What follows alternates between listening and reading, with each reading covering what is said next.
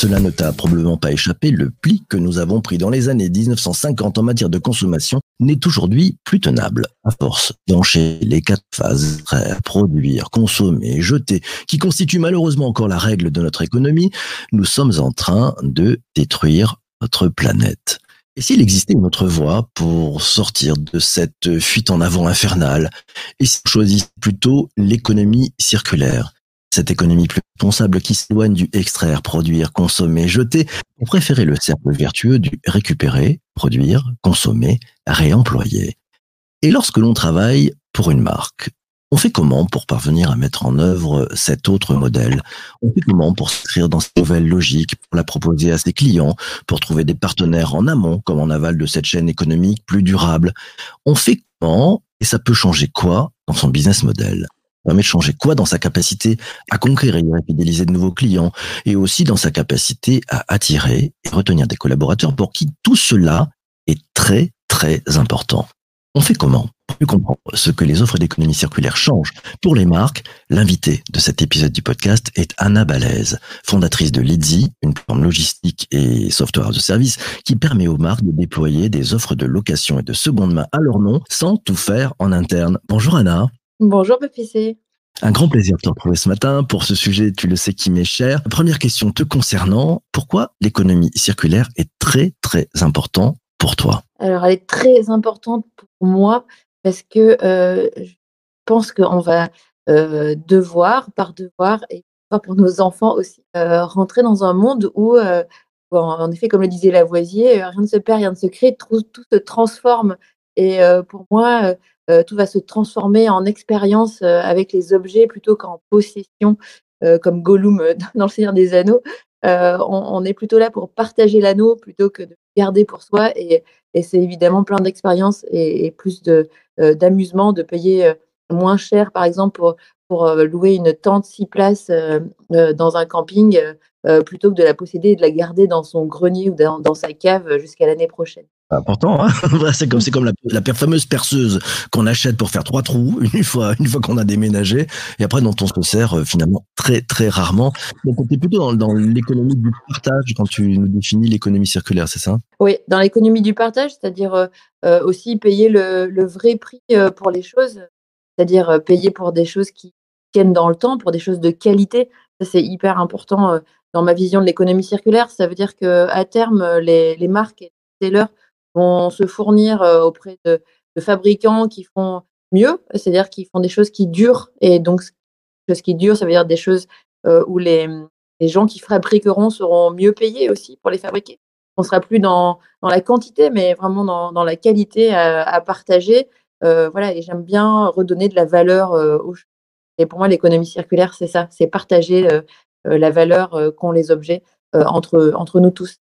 Ouais, C'est le partage, c'est aussi la, la réparation. Ça, Oui. ça change quoi pour euh, pour s'y mettre en fait toi qui qui, qui, tourne en fait dans le secteur.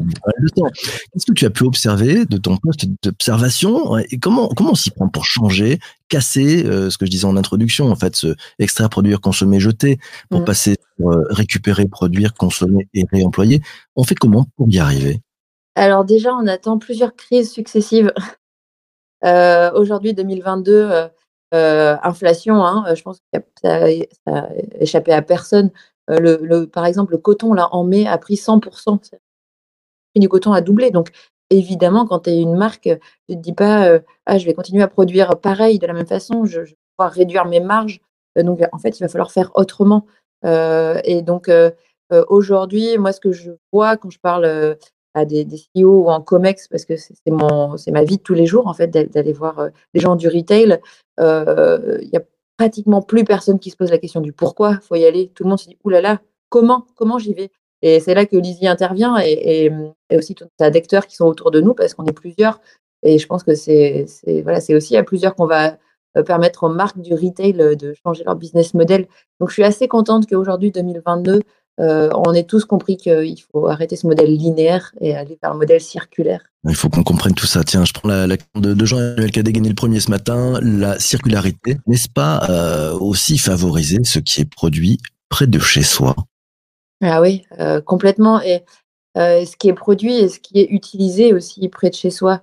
c'est vraiment une combinaison des deux, parce qu'évidemment, le, transport dans l'économie circulaire a, une part à jouer. Et il y a, l'économie circulaire locale, pour moi, qui va se développer. Et ça peut se développer par des outils de communication, tout simplement. Donc, pour moi, c'est en effet c'est une addition et une complémentarité de, critères, l'économie circulaire, qui, doivent être bien faits. Voilà, on peut pas. Et, je, répète, c'est aussi qui est bien fait près de chez soi, mais fait de, qualité. je répète ça parce que c'est hyper important. Donc il y a, une nécessité de concevoir utile, c'est ça? Il y, a, un sujet de, de, design au démarrage, c'est ça? Ouais, il y a vraiment un sujet de, qualité. Après, on peut pour moi, les marques aujourd'hui vont pouvoir commencer à faire de l'économie circulaire, donc euh, de la seconde main ou de la location avec des produits qu'elles produisaient déjà.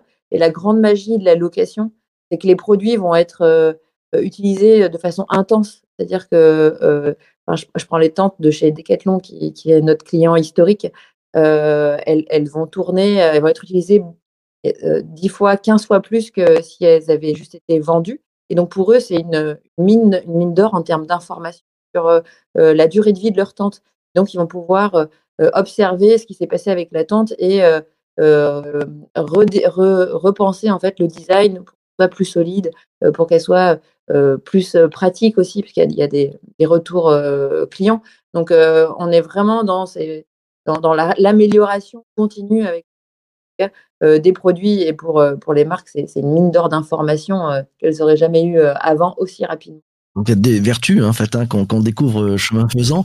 Euh, tu nous parlais de, de la marque Decathlon, on n'avait dit pas de marque, mais c'est pas grave. non, non, on, on, les aime, on, les aime, bien, on les aime bien. Donc tout va bien. Euh, Est-ce qu'il y a d'autres euh, secteurs d'activité qui, qui se sont lancés dans cette économie euh, circulaire? Donc il y a, il y a tout, ben, le sport outdoor, hein, c'est assez logique. Hein, tout le monde dit en effet, je, je, vais partir en trekking ou je vais tester un sport. Hein. En ce moment, là, les, les paddles, je parlais de l'été euh, le paddle, le kayak gonflable. Donc, on a plusieurs marques avec qui on travaille qui, font ce, genre de, produits. Donc, ça, c'est numéro un. Euh, ensuite, on a tous les, secteurs liés à, l'enfance, euh, mais ça peut être aussi la, maternité, donc vraiment même l'attente de l'enfant, la puriculture, le jouet. On a aussi beaucoup de marques qui se positionnent, et tant mieux parce que les parents connaissent ces, ces placards remplis d'objets dont ils ne savent pas quoi faire. Et enfin, il y a tout, est lié au, DIY. Donc, euh, en effet, la perceuse dont, tu parlais, ça peut aller de la perceuse à la machine à coudre, euh, même à l'instrument de musique. Euh, on, a, une marque qui se positionne sur l'instrument de musique. Donc, donc voilà, on est vraiment sur ces, moments de vie qui sont très précieux et en fait, on en a plein des moments de vie. et on se rend compte que, régulièrement, on a besoin pour, pour s'amuser ou pour vivre des choses différentes, on a besoin de nouveaux objets. Euh, et, voilà, et, les louer ou les acheter en seconde main pour, les revendre par la suite. Euh, et pour moi, une solution les plus vertueuses euh, aujourd'hui qu'on peut proposer quand on est une marque. Alors quand j'ai fait ma fresque du climat, je me suis rendu compte que ce qui consommait le plus, c'était la voiture, après, il y, a la, viande, je crois, ou l'alimentation. Justement, sur le secteur automobile, ils s'y mettent à, faire euh, de l'économie du partage. Euh, moi, je vois, quand je vois beaucoup de voitures qui dorment toute la journée, on a une appli qui nous permet de, voilà, en, étant hyper sécurisé, de pouvoir choisir une voiture et puis on la rend propre, nickel. Ouais, ben là, il y a, y a Getaround qui fait ça bien, euh, qui fait ça bien. C'est c'est une des façons de faire. Après, il y a des nouveaux players euh, on ne cite pas de marque, mais il y, a des nouveaux players qui, arrivent euh, sur avec des applis pour louer justement des voitures de façon euh, super simple. Pour moi, ça sera démocratisé quand on aura une offre avec tous les prix et toutes les gammes de voitures, parce que c'est ce qui se passe dans la vraie vie. voilà, tout le monde ne peut pas payer une voiture en location parce que ça peut, ça peut vraiment gréver un, budget hein, encore aujourd'hui. Mmh. on est au début. Et les marques, euh, les grandes marques et les grands constructeurs se sont pas positionnés. C'est ça qui est très bizarre, c'est que ce sont que des acteurs extérieurs qui euh, soit font de la location entre particuliers, soit font de la location de voitures euh, haut de gamme, sont très faciles avec une app. mais voilà, il n'y a, personne qui s'est vraiment positionné. Il y a Peugeot qui s'est positionné il y a 10 ans, peut-être même 15 ans d'ailleurs. et, ça n'a pas marché. Euh, mais, mais, voilà, je me demande est-ce qu'il y a des constructeurs qui vont y aller? Parce que, en effet, toutes les voitures qui dorment, ça n'a aucun sens. Je suis d'accord. Pas facile, madame, j'ai une usine à faire tourner, moi j'ai des salariés dedans, tu vois, voilà.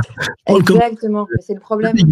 De Peggy qui nous dit que penser du leasing pour tous les appareils électroménagers par exemple? On loue et nous ne sommes plus propriétaires et les fabricants ont intérêt à faire des produits qui durent. Ah, Justement, c'est-à-dire que ce secteur-là a commencé à comprendre que c'est très important de passer au- à l'économie circulaire. Ouais, ouais, ouais. Ah, c'est marrant euh, cette question parce que euh, j'adore. On était vraiment en train de discuter hier avec un fabricant et un distributeur pour euh, lancer une offre d'abonnement. Il faut vraiment imaginer. euh, moi, j'a- j'adore cette idée de, de dire ok, on on n'encombre plus ces placards avec euh, euh, la gaufrière, euh, la machine à panini, la machine à popcorn. ces machines euh, qui viennent s'entasser en haut, en bas dans nos placards qu'on cache dans la chambre, parfois dans les appartements parisiens. Euh, pourquoi est-ce qu'on n'aurait pas un abonnement comme à la bibliothèque et, euh, on va au coin du, du, du- de la rue, de- dans son quartier, et on va emprunter euh, cet objet euh, parce que justement on a invité des amis euh, pour faire, euh, pour faire une, une crêpe partie ou des, de, de ce genre de choses où on a envie euh, tout de suite de manger de la vapeur, je sais pas. Mais voilà.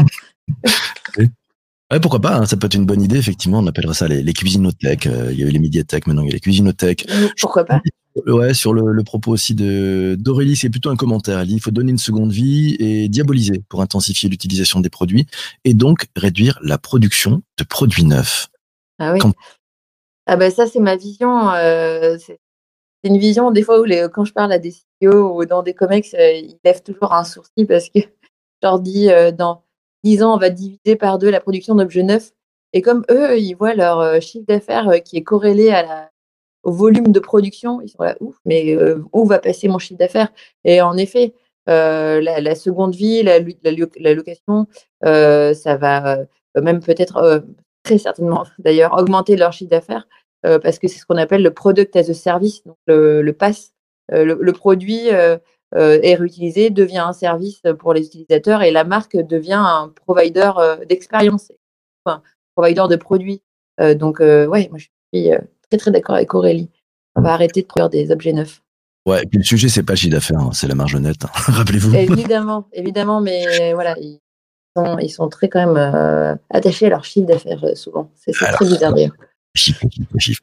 Le chiffre n'est pas le résultat. Euh, Jean, il, nous dit euh, qu'est-ce que tu penses des, des, des marques qui cassent le code et qui font du, du la fast fashion? Mhm. Euh, jusqu'à 28 euh, collections. La fast fashion, c'est une fausse bonne idée selon toi? Ah ouais, alors la fast fashion, c'est pire qu'une fausse bonne idée, c'est une très mauvaise idée. là, cette marque euh, qui cartonne chez, les tout jeunes, j'espère qu'il y aura une fin parce que ce c'est toute une chaîne de valeur qui est pressurisée, mais du bout du monde ju- jusqu'à aujourd'hui, enfin jusqu'à aujourd'hui, jusqu'à jusqu'à ici, pardon. Euh, c'est des gens très loin qui fabriquent vite dans, dans des dans, des caves et c'est des gens ici pressurisés pour les vendre. Donc euh, moi, c'est tout à fait une, mauvaise idée. Et, et on pourrait consommer euh, des, des vêtements, par exemple, avoir une garde-robe, c'est mon cas. J'ai une garde-robe euh, en ligne. J'ai très peu de vêtements à moi, mais j'ai une garde-robe en ligne et je suis jamais habillée de la même façon. J'ai toujours des compliments d'ailleurs, mais mes vêtements, je les partage avec d'autres. Et euh, c'est des très belles marques que je, que je loue. Donc, euh, ouais, il y a, il y a d'autres solutions à la fast fashion. Alice, qui est sur YouTube, nous dit côté smartphone, Fairphone propose un abonnement pour acheter l'appareil et l'abonnement de- devient moins cher si on le Mm. garde plus de deux ans et plus de quatre ans. Ton point de vue d'experte sur cette, cette- ce type d'approche? Oui, moi j'adore euh, j'adore ça parce qu'il y a certains produits en effet euh, longtemps euh, et, et je trouve ça euh, intéressant d'inciter et donc de diminuer l'abonnement euh, euh, pour, euh, pour, pour le pour l'utiliser en fait et Fairphone sont, pionniers et je pense que tous les grands tous les grands fabricants aussi et grands opérateurs devraient s'inspirer. Je, je trouve ça clair, c'est c'est éthique de faire ça. Ouais, moi je suis pro Fairphone en effet.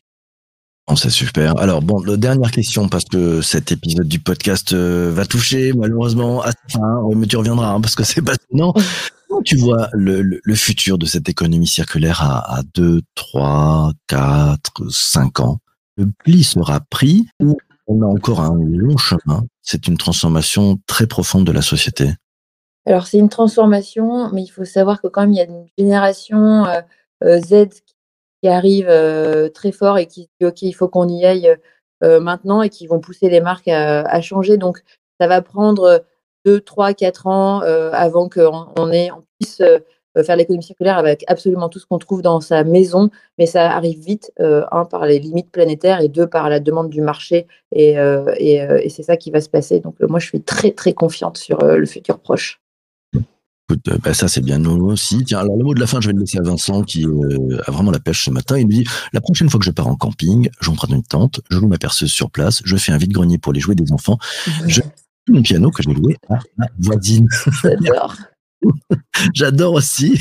Un grand merci Anna d'être passée ce matin. Merci PPC. Merci, c'était un bonheur. Euh, on se retrouve très bientôt. Quant à vous tous, merci d'avoir été là, d'avoir posé vos questions, d'avoir interagi. Des potrons le matin, c'est 7h30 euh, en direct sur LinkedIn, YouTube et Twitter.